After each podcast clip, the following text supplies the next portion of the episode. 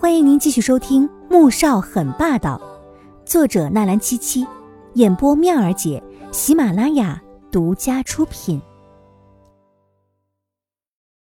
第四百二十八集。楼下，左印一直坐在车里看着楼上，神情随着时间一个小时一个小时的过去而越发的阴郁。握着方向盘的手指因为用力而泛白。脸上虽然上过药了，却仍是青肿的厉害。此时脸色又阴郁，十分的吓人。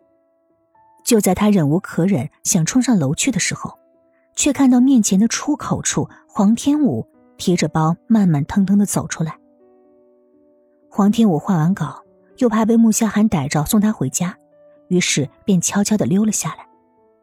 他知道，左印一定还在楼下等自己。心里极不情愿，只好慢慢悠悠的走到了路边。果然，见不远处一辆银色的宝马车停在了那里，熟悉的车牌让他蹙起了眉。左印发动车子，在他面前停下来：“上车吧，我们先去吃饭。”“不了，你自己吃吧，我打车回去，我已经吃过了。”“那就陪我，小五。”我在这里等了你三个小时了。左印的声音有点委屈。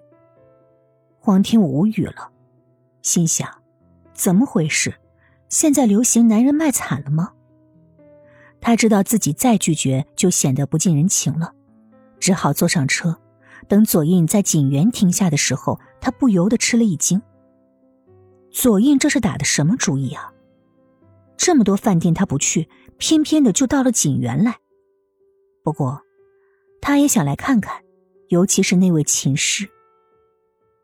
进了景园，虽然是晚上，但园子里的树上挂了很多的灯，地面也装了地灯，倒显得一番别样的情趣。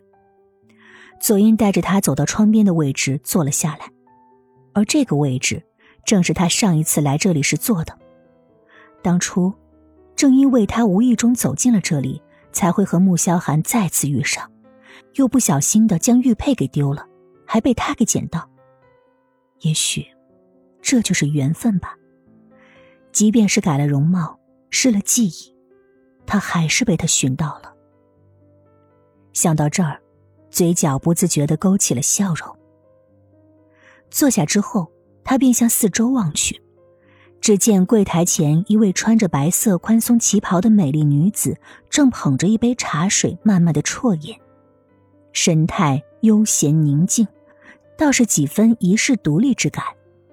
再看他的眉眼，确实和他没整容前有几分相似。看来那位罗小姐并没有撒谎。这里感觉如何？左印将菜单交给了服务员，看向了黄天武。嗯，还不错，很别致，又挺有意境的。在这种地方吃饭，算得上一种享受。他当然觉得好，虽然穆萧寒不承认是为了他开的这家店，但他觉得这就是为他而开的。这是穆萧寒为他妻子特意买了一块地，又盖了这样一间院子，而这里原本是要开发成楼盘的，因为这个院子最后改成了方案，建成供市民休闲的公园。黄天武并没有注意到这些，只觉得这样一间院子。建在市内的繁华地段的公园旁边，很是特别，却没想到还有这样的一层。心疼的同时，又尝到了浓浓的甜蜜。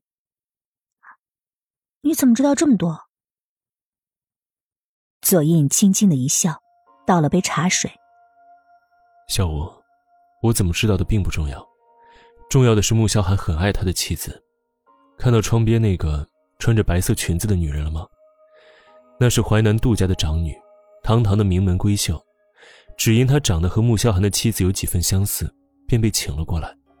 而这几年，穆萧寒一直私下包养着她。对他来说，凡是和他妻子长得像的女人，都只是替身。左印终于绕到了来这里的主题上面，为的就是想提醒并告诉黄天武，如果他想幻想和穆萧寒有些什么，不过是沦为替身罢了。虽然他就是己如己，并且失忆了，哪个女人又愿意当别人的替身呢？黄天武基本上已经猜到左英的目的了，但他更想知道他说的是不是真的。你说那个女人被穆萧寒包养了，这怎么可能嘛？他显然不信，心里却又是那么的笃定。当然，因为杜家发生了一些事情，穆萧寒帮了杜家一把，要求就是，杜若来锦园当琴师五年。杜家毕竟是名门望族，配穆萧寒并不觉得寒酸。杜家怕也是打了主意，想将女儿嫁给穆萧寒。左英说到这儿，泛起了冷笑，淡淡的看向了黄天武，并没有在他脸上看到任何的情绪，失望的同时又有一些欣喜。也许，他真的想多了。黄天武对穆萧寒并没有动心。可黄天武并不打算相信左英的片面之词，而且他相信穆萧寒不是那样的人，只是心里面。到底还是有些疙瘩，譬如杜家和这位杜小姐对穆萧寒的心思，穆萧寒又是怎么想的呢？本集播讲完毕，感谢您的收听，记得点赞订阅哦。